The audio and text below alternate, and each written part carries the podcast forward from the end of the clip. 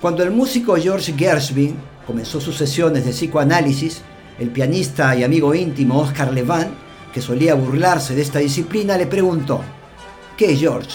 ¿Te ayuda el psicoanálisis con tu resfriado? Y el famoso músico respondió, no Oscar, pero ahora sé por qué lo tengo.